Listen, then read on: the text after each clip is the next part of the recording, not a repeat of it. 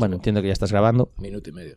Vale. Eh, me gustaría empezar, eh, si te parece, como es nuestro. Voy a dedicarle este podcast. Creo que no lo he hecho nunca, ¿no? No, que yo Vale. no. A mi tía Luz, que hizo historia del arte. Sí. Y bueno, un poco es el- mi referente. Todo- todas las burradas que diga hoy se lo echéis la culpa a ella, pero se lo dedico y le va a hacer ilusión. Y es la que me introdujo un poco en ¿Por el qué mundo del arte. cojones hacemos spoiler antes de empezar? Bueno, pero sabes que yo me la pela lo que es el. Bueno, voy a lanzar la sintonía Por y nos ponemos a ello.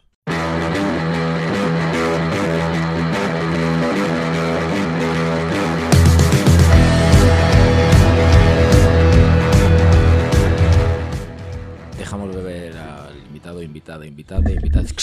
Joder, Fernando, deja de darle hostias al micro. coño. Quería intentarlo, pero. Ya está, no, no toco más, ¿eh? Vale. Invitada, ¿quién eres y qué nuevas nos traéis? Bueno, pues eh, soy Lucía. eh, ah, y bueno, voy a explicar un poco quién, quién soy. Ah, llevo en el mundo del arte eh, muchos años, aproximadamente. eh, no sé si decirlo. No, tú. Este jardín te metiste tú sola, ¿eh? Aquí nadie te preguntó. Selva tropical. Sí, bueno, llevo eh, más de 20 años en el sector del arte. Ah, Estudié historia del arte, me he especializado en arte contemporáneo. Y, em, y a partir de ahí ha sido todo, bueno, un poco una aventura. Una aventura de museos, fundaciones. He montado mi propia galería de arte. Luego me he ido a Madrid a llevar la sede de, de una galería de arte en, en Doctor Furquet, de Limbo.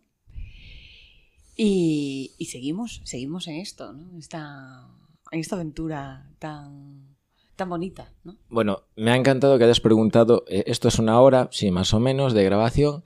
Pero aquí venimos a meter mierda, ¿vale? O sea, hoy vamos a dar la cañita. Fernando, empieza, dale. No, primero, quiero.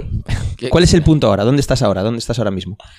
Cuéntanos. Bueno, os cuento un poco el punto ahora. Eh, mm, hace unos meses que me he vuelto de Madrid, ¿ok? Y estoy un poco pues volviendo a, a tomar eh, tierra, Tierra. por aquí. Eh, actualmente yo doy clase de museología y montaje de exposiciones. Eh, bueno, son unas clases que son en- a nivel universitario, ¿vale?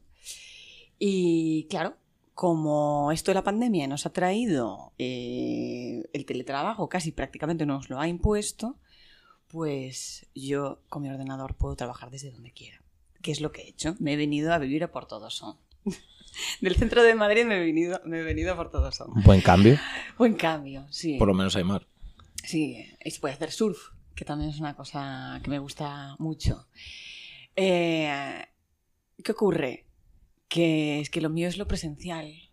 Entonces estoy con varios proyectos eh, para volver a esa, a esa faceta que, que creo que, vamos... que es- No, no, no, es que me has dejado votando. Hostia, sa- sabes las cosas de Yo, puta yo tengo madre. aquí apuntado también cositas. O sea, eres docente. Sí, Vale. ¿Qué opinas de la pedagogía actual y el trato que le dan al arte? ¿Se A puede, un, un chaval que con 14 años quiera dedicarse a ilustración, diseño, tiene posibilidades a día de hoy? por supuesto que las tiene. Pero normativas y educativas, ¿y las contempla Papa Estado? ¿O es, mira, haz el bachillerato de, de, de letras y después ya dedícate a lo que quieras o de ciencias? Pues a ver, mm, yo creo que cada uno tiene que eh, dejarse un poco llevar por la intuición, por lo que le pide un poco la patata y es, yo creo que es la manera de elegir el camino. Soy de ese parecer, yo estudio historia del arte, no puedo decir lo contrario. Entonces, em, en, el- en ese propio proceso eh, vas encontrando cuál es tu lugar. Mm, académicamente hablando, eh, creo que no están bien planteadas un montón de cosas. ¿Vale? Ni siquiera mi carrera, que para mí es la más bonita del mundo, creo que esté bien planteada. Pero que sí que es la puerta para entrar y acceder a muchos universos que se abren Ujú. dentro de dentro de, esa- de ese mundo. Me estoy acordando, por ejemplo, ¿vale? Estábamos comentando antes sobre la gala de los Mestres Mateo. Pues Samuel Lema ¿eh? Ujú. estudió historia del arte y, joder, pues acabó en el cine, ¿no? Quiero decir que es como eh, una especie de umbral donde todo puede ocurrir, ¿no? O sea, tú ten unos estudios reglados y después búscate la vida. Mm, no tienes por qué tenerlos reglados. Hostia, Eh, sí. Nos estamos cargando eso la es- meritocracia en este país. Pero- Joder, yo dije que esto iba para largo.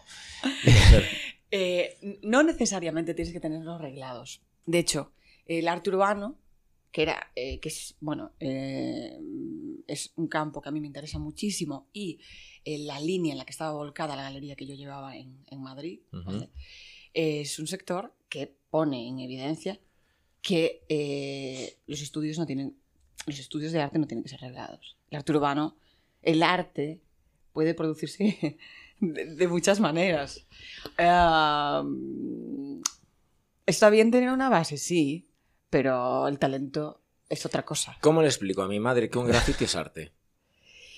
O un mural es arte. Vale, un mural, mm, vi- vino Gonzalo Taquen por aquí, joder, yo llamo a mi madre, va a ver el mural que hizo en Vigo, va a decir, vale, puede ser arte. ¿Podemos, podemos dejar este cliffhanger y abrir ese melón dentro de, cinco minutos. Dentro de dos minutos. Lo- lo Quiero que- hacer una pregunta que me venía muy al caso Ah, vale, antes, vale, si vale. te parece. Sí, sí, por supuesto. Como De- si fuera todo el podcast. Eh, en- decías que estás teletrabajando, eh, etcétera. Yo, eh, haciendo mi research habitual, vi varias galerías, etcétera y tal, Ajá, y que se vende arte online. ajá. ¿Hasta qué punto se puede vender una obra mm, online sin todo el contexto del museo, sin todo, pues esa explicación? Bueno, todo lo que es el contexto. Me refiero a un, a un arte contemporáneo, un figurativo, tal. Pues, a ver, evidentemente sí se puede vender. Arte ya, vale, online, claro. pero pierdes toda la parte emocional que para mí es súper importante. O sea, es decir, el, el ver una pieza en directo, eh, incluso conocer al artista, ¿no? O que, o que un agente del arte te explique por qué está ahí y por qué cuesta eso y qué está representado, ni siquiera, aunque no te lo explique, ¿no? El hecho de que, te, que, que tú entres en un canal que te acerque a eso, eh, yo lo considero fundamental. ¿Qué pasa? Que sí que hay compradores que si ya conocen, por ejemplo, la obra del artista, saben perfectamente lo que quieren, con lo cual solo tienen que darle al clic y encargarla. Hay gente que puja incluso eh, online y Ujú. adquiere piezas, pero normalmente es gente que ya conoce muy bien la obra del artista y sabe que quiere aquella pieza. Ahora, una primera aproximación a una obra, yo en el mundo online no la, no Claro, es que la, no yo- la contemplo. Yo, o se soltarán paletadas aquí, ¿eh? Ya, ya lo digo, paletadas sobre el arte se van a soltar seguro. Yo por lo menos. Claro, me, me enfren- te enfrentas a... Vale, yo por ejemplo, me gusta el arte, etcétera, pero no soy... O sea, no tengo ni idea. Entonces veo una obra online y digo, hostia, pues no, no voy a saber lo que tú dices. Como una, la primera aproximación no voy a saber... Vale, sí, estará guapísimo. Yo la veo, me gusta o no me gusta, pero no entiendo esa obra, no, no sé todo lo que trae. Si voy a un museo, aunque tampoco la entienda demasiado, por lo menos tienes otra percepción del- del- de la obra. Yo creo que el arte en general ha de ser presencial. Eh, El arte, eh, digamos, eh, la aproximación al arte que tú necesites visualizar. Ojo, pues ya lo sabemos, hay arte digital, el Nyan Cat, el hombre. famoso Nyan Cat, o sea, ahora están saliendo el criptoarte, todas estas, este tipo de, de- de manifestaciones tienen su cabida en ese otro mundo, ¿no? Y va a ser cómo se consuman. Pero el otro, el arte urbano, o sea, el callejear por una calle ver un, un mural, a ver, eso hay que vivirlo. Estamos abriendo muchos melones. Al final vamos a ver el, el arte a través de NFTs. Sí, Es, es terrible. sí, pero, terrible. pero, como, pero como parte de todo lo demás. No va a desaparecer el óleo, no, va- no va a desaparecer el bronce, no va a desaparecer. Esa- ese tipo de, de arte no va a desaparecer. Han convivido siempre las diferentes técnicas. ¿Cómo no va a existir el videoarte? ¿O cómo no van a existir este tipo de... los GIFs que se venden? O sea, es que tiene todo el sentido, es normal. Bueno, es, es- Es normal. normal, normal vender. Yo es que no sigo sin entender lo de los NFTs, cómo se venden, por qué se venden y por qué interesan. Yo no lo entiendo personalmente. A ver, em, pues eh, bajo mi punto de vista viene a cubrir un vacío que es importante en cuanto a eh, obra digital. ¿Vale? Voy a procurar no meterme mucho en un jardín. Vale. Y voy a procurar explicarlo eh, Para tontos, por lo favor. más claro posible. Ah, cuando tú compras una obra, hay una cosa muy importante, que es la firma, que es lo que, mm, digamos, refrenda que esa pieza es de este artista, por eso cuesta tanto. No, es, es lo que le pone el dinero encima. Es bueno, podemos decirlo así, pero eh, si una pieza no está firmada, eh, la galería donde tú la adquieres tiene que darte un certificado de autenticidad que justifique que es de ese autor. Tú tienes que tener eso, porque si no, si la quieres vender el día de mañana, no puedes. Es como si no tuviese Nada. valor. Pasa con los neones y este tipo de cosas que como no están firmadas, tú necesitas esa acreditación, esa cédula, por decirlo de alguna manera. Bueno, ¿qué pasa con el arte digital? que parece que no es de nadie y que está ahí y se usa muchas veces pues un artista digital o alguien que crea algo digitalmente lo sube, la gente lo usa y no es de nadie. Los, eh, eh, lo que ocurre ahora con los NFTs es que tú lo que puedes es mm, apropiarte, registrar esa obra o parte de esa obra como tuya. Entonces eso es en el mundo del arte digital es maravilloso porque te lo permite documentar, autentificar. Y eso hasta ahora pues era una cosa muy complicada, había como un vacío. Por eso ahora pues lo está petando. Es que es, es una forma de... Ya, de pero se registrarlo. acaba de decir una cosa que a mí me jode. No, no es esa obra, es tuya, es parte de esa obra. No, no, la quiero para mí, soy puto egoísta, la quiero poner en mi Ah, pues pu- entonces la compras entera. Pero eh, lo que, lo, lo que ocurre es que puedes comprarte una partícula también, Mm. tener una participación. Es un vamos a ver, es un, un terreno complejo. ¿ah? Eh, Yo no soy experta, ni mucho menos, pero me parece interesantísimo y me parece lógico que se dé.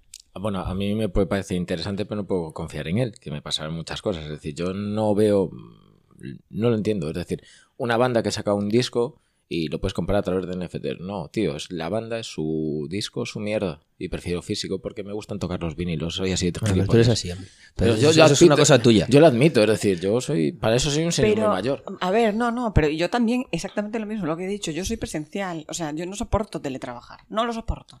Porque me parece que es un, una realidad que no, de la que no, en la que no. No te gusta me participar. gusta, ya está, no me gusta participar.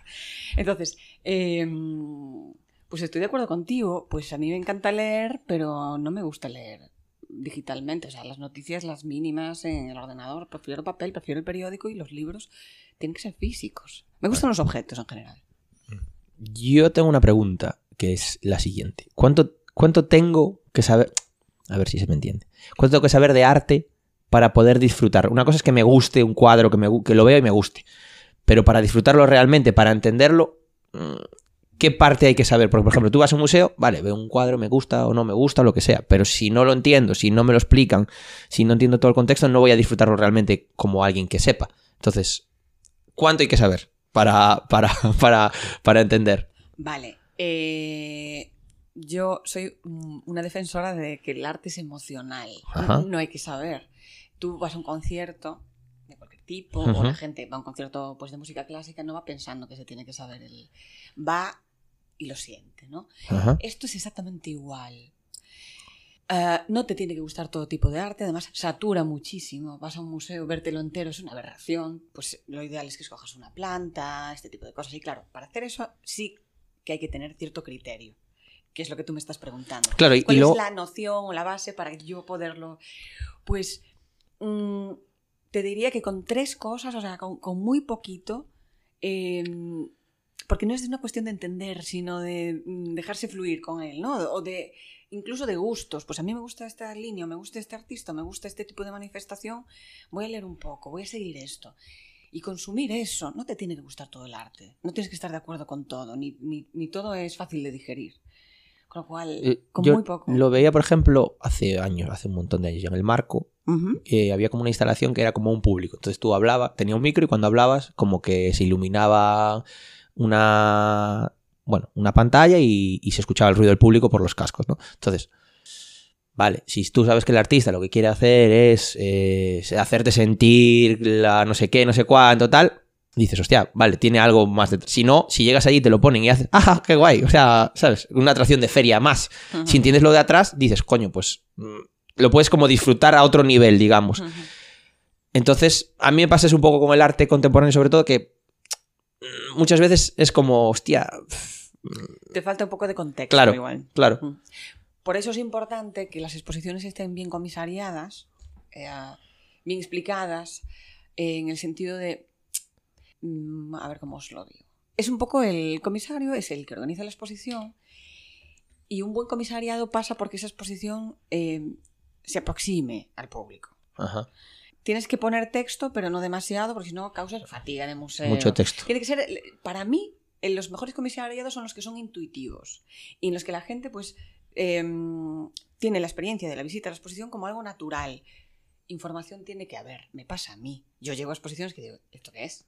Nos pasa a todos. Todos necesitamos una noción, información, una cierta base para poder coger ese hilo.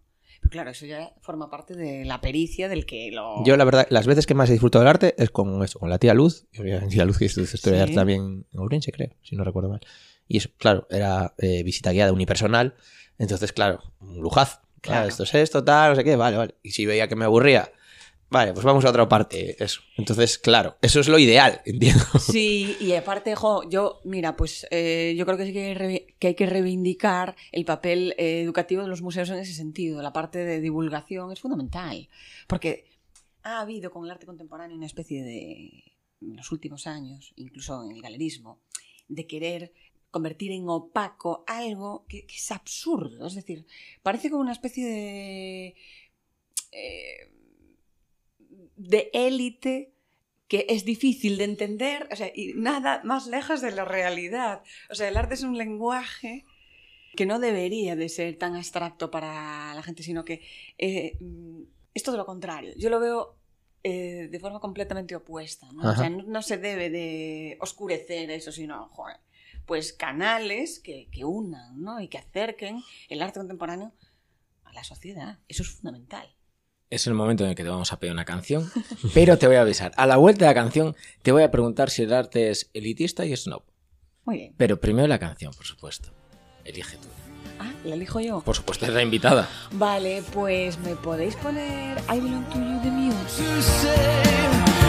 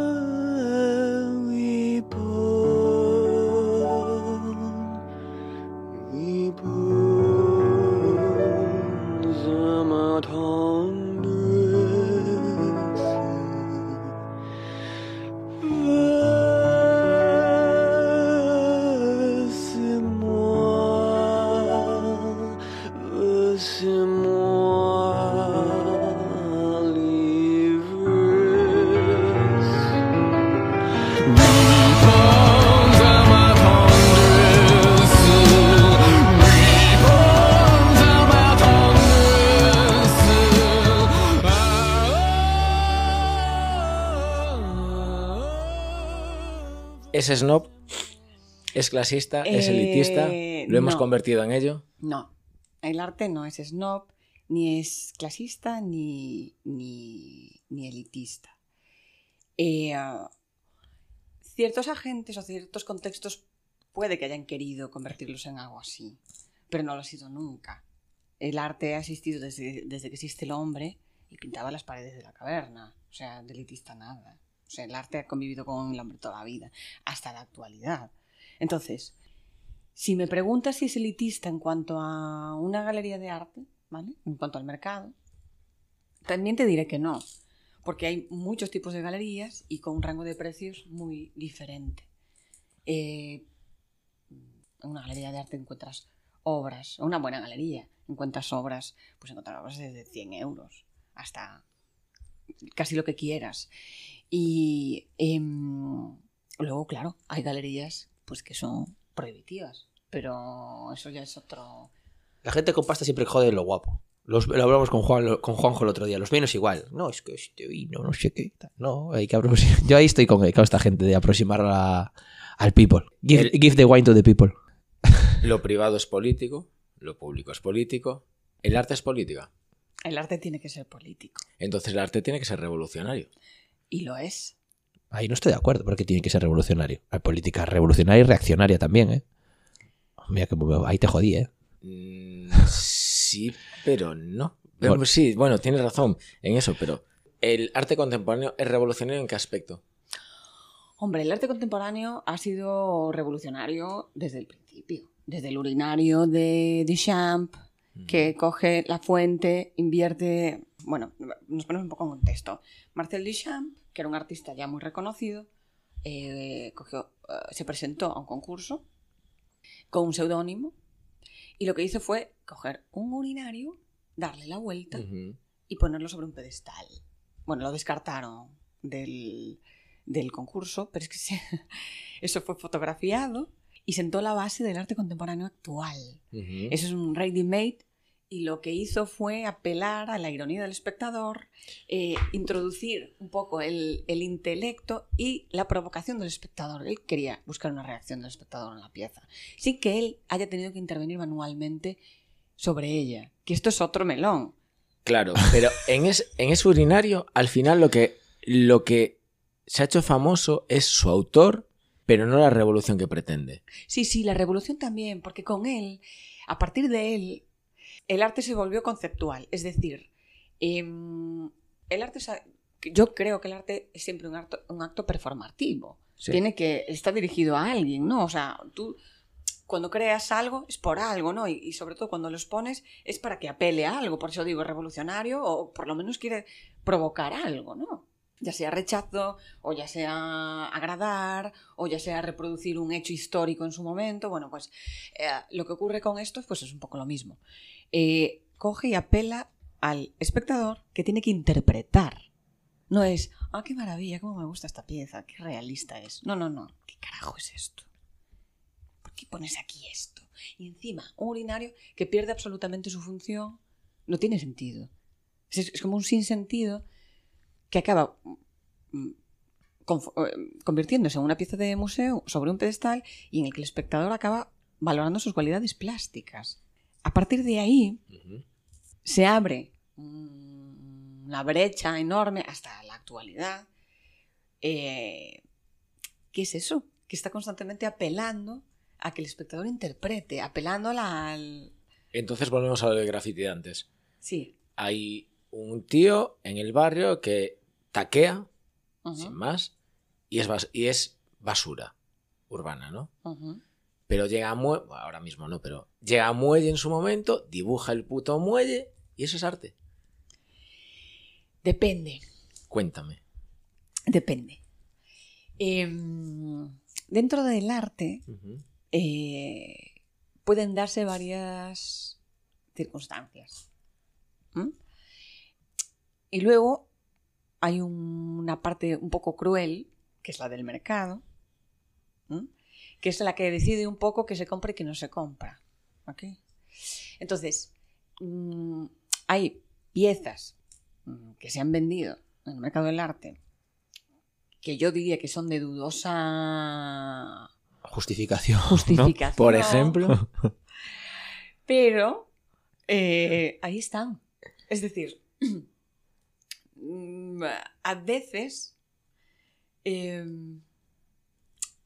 hay, eh, digamos, eh, acontecimientos absolutamente surrealistas que se producen y, que son un hecho. Son un hecho. Y, es más, voy a decir más, la historia del arte además es muy cruel, porque hay grandes artistas, y ha habido a lo largo de historia del arte grandes artistas que jamás conoceremos. Jamás conoceremos. Con lo cual, un Andy Warhol, o un- una persona muy... Dalí, personas muy mediáticas que, ten- que tengan esa capacidad de brillar o esa capacidad de llegar, es fantástico para ellos porque lo logran, ¿no? ¿Cuántos habrá que... entonces, ¿qué es más, Pero qué par- claro, ¿qué qué es más parte- importante? ¿Tener talento o tener suerte?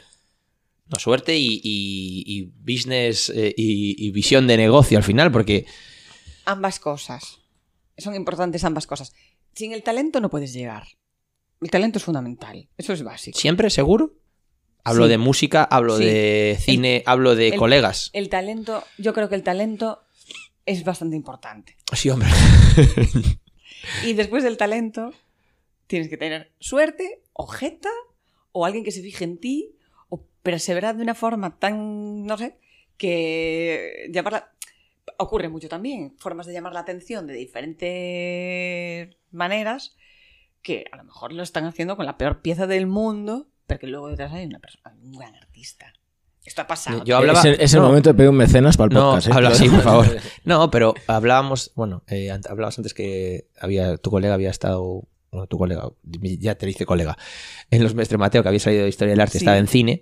Sí. Eh, si el cine es un arte, eh, hay mucha gente sin tanto talento triunfando en cine, en televisión, en lo que quieras, por mm, cosas que no es el talento. Es, háblase, véase de amigos, véase de etcétera, etcétera. Entonces, esto pasa en el arte, digamos, también más tradicional. Claro que pasa. Sí, ¿no? Pasa en todos los sectores, sí. Hombre, es que- Sí, sí, sí. Sí que pasa, sí. Sí, sí, pero es que, a ver, eso yo creo que no tiene tanto que ver con el arte como con, Con la vida. con la vida. Sí. Eh, por eso digo que, que el arte pues tiene su parte cruel. ¿no? David, si te parece, recogiendo a Marcel Duchamp, podrías hacer una pregunta eh, nuestra. Vale, eh, una pregunta que quieres revolucionar. En tu eh, escala de prioridades, ¿qué es más importante? Bueno, orde- ordena mejor por orden de importancia. Comer, cagar y follar. Eh, diría follar, comer y cagar. Es una. Una pirámide diferente, habitual. una- ¿Cómo se dice? bueno, Invertida, realmente. lo- no, quiere, decir ¿eh? otra cosa, pero se me lo recordaré. Y mira que a mí me encanta comer, ¿eh? Oye, aquí cada uno con sus cosas y sus vicios. Yo, aquí, aquí respetamos todos, incluso los combos. Fernando, te dije que no tenía que, tenía que revisar la pregunta, no la he revisado. Y así pregunta, pregunta. Putin está colgando de un puente. Le ayudas, lo empujas o le ayudas para poder empujarlo después. Joder. Lo salvo para después empujarlo. Eso no es arte, eso es crueldad. Es una performance, David, no lo entiendes. Eso. Vamos a hablar de performance. Venga. Una persona puede ser arte. Eh, mm, una persona durante un, un periodo de tiempo puede convertirse en algo artístico, sí. No, no serlo ella misma, pero puede convertir parte de su vida o unos momentos de su vida en algo performativo, sí. Eh, ¿Y alguien que va tatuado de arriba abajo? ¿Es arte? No, Sería lienzo. no, exactamente. ¡Vamos, el, el tatuaje está contemplado como parte de- del, del- del arte urbano, ya, ya se considera, ¿no? Y de hecho tengo amigos artistas que mucha gente ha pedido sus obras para tatuárselas, ¿no? O sea, esto es... mm, La piel como lienzo es una cosa que es muy, muy de ahora y es, y es así. Pero volviendo a lo que me comentabas antes, me acaba de venir a la cabeza Yo es que aquí vengo a rajar, ya te digo. ¿eh? Vale. Manfred, ¿os acordáis? De Camelli. ¿Os acordáis en A Costa Morte? Sí, el... Pues este señor convirtió su vida en una performance. No, era, no estaba loco, bueno, un poco sí. Bueno, iban a ganar Pero- coletas, sin más. Sí, no, no, no, no, era formado en arte, o sea, tenía un profundo conocimiento de, de, de arte contemporáneo. Sí. sí, Lo que pasa es que él sabía exactamente lo que estaba haciendo, no lo hacía de forma intuitiva con las conchas. Tenía una intención plástica concreta. ¿Qué pasa? Que ahí había, además de todo eso, pues un- una, una patología en él. Pero sí, como así un poco ejemplo de convertir modo de vida, pues me vino. me vino- Hay estudios sobre esto. María. Abramovich, ¿a favor o en contra? Eh, a favor de Marina Abramovic, siempre. Aunque tenga performances un poco dudosas. eh, hombre, hombre. Mm, Desde, desde que se reencontró con Uley, ¿no está siendo como la cosa un poquito ya forzada? ¿O es sensación mía de persona que no entiende nada? No. A ver, lo que pasa que Marina Abramovich y Blay eh, hubo un momento en que ambos eran eh, estaban como había como una hibridación entre ellos Eh, hacían las performances juntos estuvieron muchos años viviendo juntos Eh, digamos que instauraron un poco las primeras cuestiones sobre género no pues, pues tienen una performance muy bonita que están atados eh, por las coletas los dos, ¿no? Estuvieron como 19 horas quietos, atados el uno al otro. Bueno, y digamos que abrieron un montón de, de brechas que a día de hoy están como eh, son parecen como muy actuales y que ya las abrieron ellos, esos melones y están abiertos por ellos desde hace un montón. Tú te refieres igual a la a este encuentro que hubo en el MoMA tan emotivo. No, yo me, yo me refiero a cuando se separan la Gran Muralla, que me sí, parece una genialidad. sí, Eh, es creo que eso como performance es, lo, es, es- Tú decías que el arte tiene que ser emocional. Sí. Yo creo que eso es, es puta emoción. Sí. Es decir, realmente trabajas trabaja sobre ello y para ello. Después el reencuentro, guay, muy guay. Pero después las denuncias de esto, de aquello, me parece en plan de... No está siendo un poco ya telenovela. Mm, pues no sé. mm, a ver, mira, en cuanto a, a Marina, quiero decirte que eh, creo que llevo eh, lo performativo y, y el peligro de, de- de llevarlo a cabo a sus últimas consecuencias. Bueno, conocéis la performance Ritmo Cero, ¿no? Que puso varios objetos sobre una mesa, Ah, sí, que dejando le- que... que al final le golpearan y le... Sí, sí, sí. la- la- Porque la- nadie le disparó. Bueno, le apuntaron con la sien, le apuntaron con, la, con el revólver en la sien y tenía una bala. Es decir, ella estaba dispuesta a morir por hacer aquella performance. Quiero decir, fue poner su cuerpo eh, en las manos del público de una manera absolutamente eh, brutal. Y luego la performance que tú, a la que tú hacías referencia de la Gran Muralla China es preciosa, yo creo que de, de lo más bonito que se ha hecho en el arte. A mí es lo único que entiendo como, como performance que me haya realmente impresionado. Ujú. Eso es conciertos de Muse, por eso me quedo antes que preguntar, Mira, mola. ¿Es arte un concierto de Muse? Eh, uf, yo diría que sí. Yo diría que sí. Pero después sé que. No voy a meterme Pero- en Muse por otra sí. cosa, pero yo, por ejemplo, voy a ver, he ido a ver White Lights hace nada a Santiago. Le daba igual que fuese Santiago, Madrid, Porto, tal. ¿Es arte en ese momento? Es decir, estás repitiéndolo cada noche. Después, dos putos años y medio repitiendo Pero la es que misma no tiene nada que ver. El arte puede ser repetitivo. Sí. Sí, y seriado. Por supuesto, cuanto más seriado, más democrático. El arte es más exclusivo cuanto más único. Más democrático porque estamos volviendo a bajar los precios. No ser seriado. Mm, mm, bueno, y porque, al- y porque de alguna manera mm, estás llegando a más... O sea, ¿cómo te diría yo? Yo estoy a favor de- del concepto que introdujo, que introdujo Warhol. A mí, me da igual, a mí si me gusta una pieza, me da igual que la tengan eh, 80 personas más en su casa. No necesito que sea solo para mí. Y si quiero que sea solo para mí, pues lo pago. No, Pero yo- como no puedo... ¿Ves? No como tú, David, creo que es todo para ti. Todo para ti. Para venderlo, pa' venderlo Dentro después de un unos años, 20%, de, pues, ¿sabes? Es, es futuros. Pero esto que comentas tú de que algo replicado no puede. O sea, estamos hablando. Mira, me lo pones más a huevo. En un concierto. Un concierto jamás puede ser replicado exactamente igual. No tanto como una pieza de arte, que tenga un molde. Bueno, Bo- Bonnie M, sí. Pero sí, enti- entiendo. Pero entiendo al final que- por eso tiene más valor que un disco. O, o- o yo creo, vamos, o yo creo que, que tiene más valor que un disco. Claro, porque realmente es, Esa es un único. Claro. Yo iba a ir a White Lies. Me lo perdí. Eh, Charming Liars, mucho mejor que ellos. ¿Sí? Sí, porque salieron media hora a arrancar el corazón al público y con la sala medio vacía y lo hicieron muy bien. White Lights son espectaculares, no fallan, bueno, fallaron ahí una cosa que... Y, pues mira, eh, mira, volvemos al tema de las emociones. Hice un concierto de una hora y cuarto en la que tocaron todo lo, todo, porque además tienen mucho repertorio, todo lo bueno. Y ¿sabes cuando un perro parece que te va a morder pero no te acaba de morder? Pues fue eso. Después en, los beats, en el encore, tuvieron un fallo y el bajista dijo, el Charles este dijo, fuck.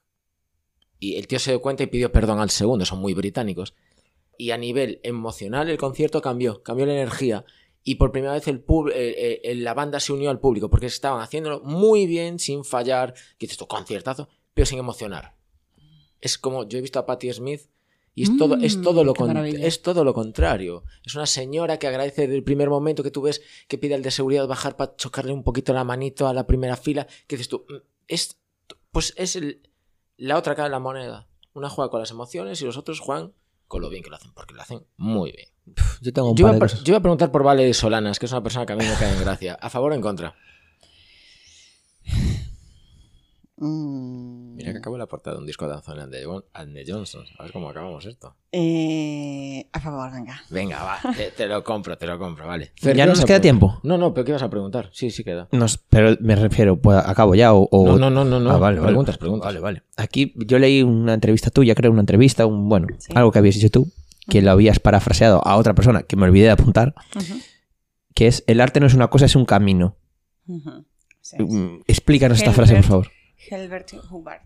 Eh, sí, de hecho es uno de mis lemas. Ajá. Sí, la tengo como- Eh, el arte no es una cosa, es un camino. Es, ah, es un camino para aquel que decide consagrarse a eso, es un camino para el que decide de alguna manera dedicarse a eso. Para mí es un camino. Es casi no, es que casi no lo puedes elegir. Es como si te eligiesen a ti, ¿no? Es una forma de, de estar en la vida. Ajá. ¿Y se puede generar arte sin conocer arte? Eh, supongo que sí. Lo veo un poco más difícil, pero, pero supongo que sí. Como galerista, marchante, como Ujú. lo que ¿Qué opinas de que ahora se haya eh, asemejado la cocina al arte? Y de- decías que te gustaba comer, además. Me encanta. Eh, no le veo ningún problema. Es que yo creo que la cocina es arte, su parte. Eh, cada vez más es una cuestión plástica, cada vez más es una cuestión que apela a los sentidos. Y luego los chefs que yo conozco tienen un punto de artista grande. Un ego de artista, quieres decir. Punto, punto. Y vamos a llegar a eso. Un ego de artista, ¿Sabes quieres decir. Por ahí. He dicho punto porque em, pues necesitan mostrar aquello, eh, necesitan que aquello salga de una determinada manera, es su obra, ¿no? Y es como... Y luego ta- también hay que entender una cosa, que el artista cuando hace una exposición o, o el chef cuando presenta un plato, se está exponiendo. Ocurre también con los actores, o sea, es una cosa que yo a mí me, me emociona un montón, ¿no? Porque se está exponiendo de una manera, o sea, está saliendo al paredón. Me parece una, algo Pues yo- glorioso. hasta que- ah, pues perdón. yo ahí voy a, voy a rajar. Rajable. No hay cojones de decirle a un chef estrella Michelin que su plato sabe mal. No hay huevos. ¿Cómo no? No, Tiene no. que haber, hay No. gente, se lo dirán. Yo, yo lo he hecho, pero porque soy un troll. Eh, yo, he Pero- comi- yo he comido en tu casa ya otra vez y estaba mucho mejor. y, y que, y, el que, y, el, y él no agradeció la crítica constructiva. Eh, él, él tiene confianza en mi hijo que era un troll. Y dice, "Esto es un puto troll. Y yo, "Y- ¿pero me das la razón o no? Y dice, igual no es el mejor día que ha salido. Y dije, perfecto, perfecto. Lo que preguntaba Fer, que tiene razón, ¿qué punto de ego hay ahí? En, expo- en esa exposición. Eh, bueno, hay un punto de ego lógico, porque es que realmente, voy a decir algo, Eh, si no tienes ego, no puedes ser artista. Estoy completamente de acuerdo. Y es muy necesario. Y para mí, si un artista no tiene el suficiente ego, a mí un artista tiene que estar un poco por encima de mí para que me guste de verdad. Tengo que sentir que él sabe o tiene algo ahí mejor que yo.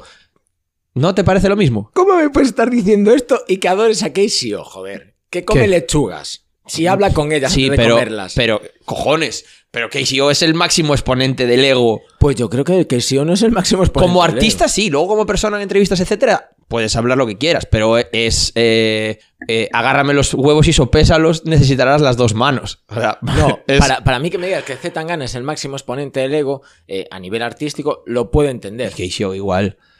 Hostia, pues yo a Casey no lo veo, tío. Joder, el que gordo lo- que la pisa bien. A ver, él es el ego trip máximo. Es el, Fue. es el. No, no, no, no. Fue, asumamos que ya no es.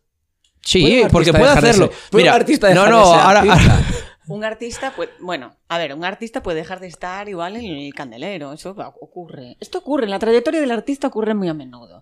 La- eh, Escucha, Fernando. Mantenerse, es muy difícil mantenerse. Bueno, esto no es ningún secreto, lo sabéis. Sí, O sea, sí, sí, sí, no, no. Mantenerse ahí es difícil. Es lo jodido realmente. Eso es lo, lo jodido, sí, efectivamente. O sea, estar ahí. O sea, no en el candelero de cualquier manera, sino perseverar de forma que tú estás ahí. O sea, Abramovich, otra vez. O sea, lo que hace esta mujer, independientemente de que a nosotros tres nos guste o no, es la leche. Y perseverar de esa manera, o sea, haciendo cosas que seguramente hasta ella habrá dudado de su, Coño, de su propia obra. Tienes que en el caso de ella tienes que durar eternamente. De las performances tienes que estar dudando constantemente. Dime, dime, defiende sí o por no, favor. no, estoy no quiero defenderlo, pero digo, me parece eh, lo difícil, aparte de perseverar, es perseverar evolucionando y haciendo lo que tú quieres hacer realmente, como artista y como, como bueno, como artista. No venderte Sí. jamás. No, No, no ya no, ya no venderte, sino, Sí. coño, si te apetece la misma canción, el mismo cuadro, el mismo tal, porque es tu estilo, a- eh, para siempre, genial. Y si te lo siguen comprando, genial. Pero si sientes o tienes que hacer otra cosa, creo que también tienes que echarle los huevos y decir, vale, pues no, yo hago esto. Y llevamos mucha gente que no te compre, de la gente que te compraba y otra gente sí. Pero me parece que perseverar haciendo lo que quieres realmente, aunque estés vendido o, que te compre, aunque te lo compren, pero hacer lo que quieres hacer realmente. Emociones, emociones, emociones. Volvemos a estar hablando de vender. Al final es un comportamiento neoliberal. No. Y el arte no escapa de él, joder. Ah, no, no, por supuesto. Bueno, yo creo que es el, el verdadero, el verdadero triunfo es cuando es- escapa y luego te compra. No sé si me explico. O sea, primero hacer lo que quieras, te compran y después tú no. Tú, pero te has tenido que vender. Eh, Picasso, Picasso decía, Por favor. el artista Ilústrenos. no es el que vende lo que pinta, sino el que pinta. No, al revés. El artista no es el que, ven- el que pinta lo que vende, sino el que vende lo que pinta. Es decir, yo hago esto porque me da la gana Bien dicho, joder. y la gente lo compra. No puede ser nunca había al que, revés. había No que ser- plantearse. No puede ser nunca al revés. Había que voy, a, voy, a, voy, a, voy a pintar para vender, sino yo he pintado esto y me lo compran. Pero el planteamiento sería: te lo compran porque es bueno, te lo compran porque lleva una firma debajo que pone Picasso. Pero ahí es lo que yo te digo. Tú lo pintaste. Tú pintas lo que tú quieres y porque No, ser yo, yo tú. pinto la os mona. voy a decir una cosa, os voy a decir una cosa. Eh, llega un punto en que esto sucede, pero antes de eso hay que ser Picasso. Me refiero. Es muy complicado. Sí que llega un punto en que eh, una vez Picasso, ahora imagínate, pues Zetangana saca no sé qué y a lo mejor iremos todos como locos a ver. Pero primero hay que ser él. No estoy comparando tampoco a Picasso No, con no, no, no. pero me refiero, primero hay que hacerlo. Y luego, a lo mejor un garabato tuyo, la gente se parte la cara por tenerlo, pero primero. O sea, y la gente, en cuanto a ciertas, ciertos valores, no duda. O sea, no titubea. Esto, esto, y esto es súper bonito cuando ocurre, cuando ves que una persona, independientemente de que tenga una formación u otra, tal vez una pieza buena, y dice, es que quiero, quiero esta pieza. A ver de dónde saco el dinero para comprármela, pero tengo que convivir con Da ella". igual, porque ahora como hay NFTs, puedes tener un porcentaje de la pieza y ser un pobre, siguiendo siendo pobre igualmente, pero sentirte menos pobre. Es cruel, lo sé. Lo sé. No creo en ello, Fernando. ¿Qué? No creo en ello. Es lo que no crees. En, ¿En KCO? En KCO, no. En KCO Zetangana. hace- En KCO hace años que no creo. Y en Zetangana creo que tiene una gran empresa de marketing detrás maravillosa. Eso sí, eso por supuesto que sí también. ¿eh? Las fotos con el tigre mm, en plena Gran Vía, no me jodas. Pero si él hace eso, él hace lo que quiere y luego lo vende, a mí me vale. Yo, Zetangana y KCO, que estará, esta- esto igual me mata a alguien, pero para mí eh, los pongo en la misma frase y me gustan los dos. La hostia, muy bien, a tope. Y, Marina también. Vale, vale. Cada uno con sus taras. Decir, ¿Cuánto nos queda? Tengo una cosita así para, para, finalizar. cerrar, no. Sí, aún no cerramos. No, no, no cerramos. Joder, es que la tengo, me, Es me que- gustó mucho cómo la preparé y quiero, quiero hacerla ya. Pero bueno. Pero si quieres hacer... No, no, no, no, siempre al final. Joder, hay una cosa que le gusta a Fernando, que yo estoy un poquito en contra. Eh, los artistas, cuando crean, algunos se escudan en el momento de taciturno, de estoy mal y, y creo y tal. Es ne- ¿Ves cómo te gusta? sabía? Romanticismo, el, el fatum. No es roma- no es- eso no es romanticismo. Esto es que idealizamos comportamientos tóxicos. Eh, ¿Es necesario ese punto de locura o no? Punto de locura o sufrimiento o... mm, A ver, no creo que sea necesario. Pero sí que creo que, que el hecho de crear, primero, para muchos artistas, muchos amigos míos me lo han comentado, es una forma de meditación, es una forma de donde encontrar la calma, es una forma a través de la que calmar un trauma, ¿no? Entonces, eso es maravilloso. Otra gente, pues, eh, lo canaliza hacia otro lado. Eh, creo que no es eh, mm, estrictamente necesario, porque ha habido grandes artistas en la historia del arte que han tenido una vida bastante tranquila y han sido buenos. Pero creo que, y si, y si pensamos en grandes personajes históricos de todos los campos, eh, ciertos acontecimientos sí que de alguna manera empujan a que eh, escritores, por ejemplo, salga esa faceta que a lo mejor ellos desconocían y a partir de ahí pues necesitan volcarlo en, en forma de escritura, en forma de pintura o esculpen o se me ocurre Louis Bourgeois, por ejemplo, que, mm, bueno, ella escupía sus traumas de alguna manera en toda aquella parafernalia de sus arañas de bronce y en sus eh, figuras cosidas, o sea, mm, y esto se ve además, ¿no? Entonces, ¿es necesario? No es necesario, pero a veces es el trampolín, O sea, es el, Para- es el gatillo. es el gatillo, sí, para que salga eso, ¿no? Y una forma buena de, de materializarlo, ¿no? No, Creo yo. Sí, es me- eh, a ver, es mejor hacer unas arañas de bronce que coger una recortada y cargarte un centro comercial, por ejemplo. Claro, Yo es- te- es- eh, lo, lo estaba O pensando, no lo dije, pero estaba pensando. Puedes decirlo- gente se le pasa Puedes decirlo abiertamente. Un día de, un día de furia todos hemos querido ser él. Un día.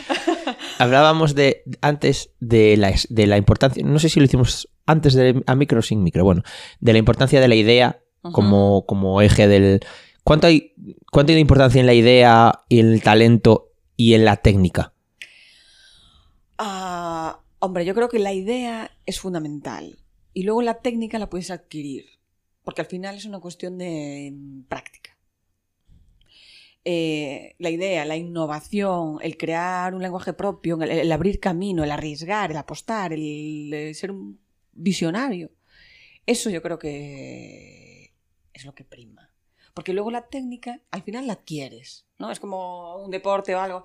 Tú practicas, practicas, practicas puede ser bueno, malo o regular, pero es mucho más fácil que, que, mm, de adquirir. Lo otro no, lo otro es, como- es forma parte de la creatividad, de la idea y de, y de que es algo que es, que es Y, y es importante el trabajo, que no lo decimos. Y eso no se puede entrenar. Que nosotros tenemos muy Ese, buenas ese ideas. talento, esa creatividad, esa idea no se entrena también.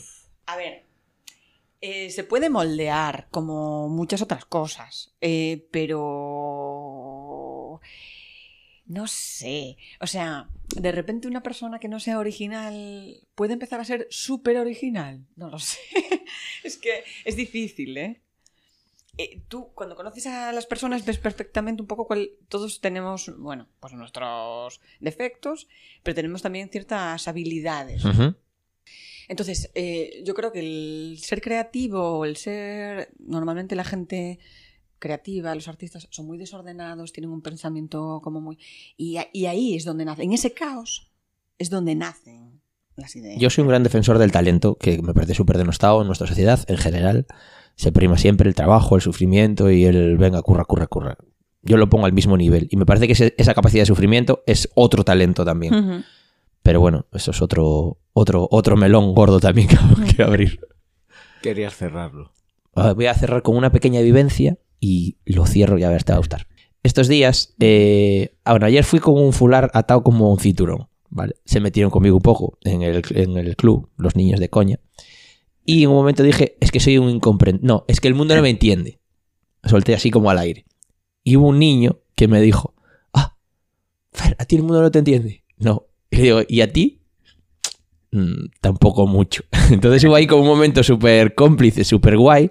Y lo voy a traer a, a Federica, que también era una incomprendida que al final triunfó, igualmente que el arte contemporáneo. Y la pregunta sería, Lucía, ¿eres una incomprendida que al final triunfó o que estás en ello? Eh, uf, eh, antes de nada, el triunfo es una cosa muy relativa y, creo que, que la vida está llena de accidentes, ¿no? Entonces tienes momentos buenos, peores, malos, eh, estupendos, gloriosos. Creo que he tenido, no voy a decir triunfo, creo que he tenido suerte de poder dedicarme siempre a lo que he querido de la manera que yo he querido y de ir haciendo ese camino, ¿no? con cierta libertad y no todo el mundo lo puede decir. Entonces yo, en ese sentido, creo que es un pequeño triunfo. Seguramente resulto incomprendida para, para alguna gente, seguramente sí. Pero yo no me siento así. no me siento incomprendida. Mm. Pero bueno, te agradezco que saques el personaje de Federica porque es un gran personaje y eh, es un libro que recomiendo leer a todo el mundo. Federica no era tonta. Es muy, digamos, muy... Se puede aplicar a todas las facetas de la vida y... Y nada. Daros las gracias. A ti, Joder. a ti. David, yo Joder, creo... cuando curras te queda de puta madre. Te cosas, fijas, ¿eh? Te lo digo en serio, ¿eh?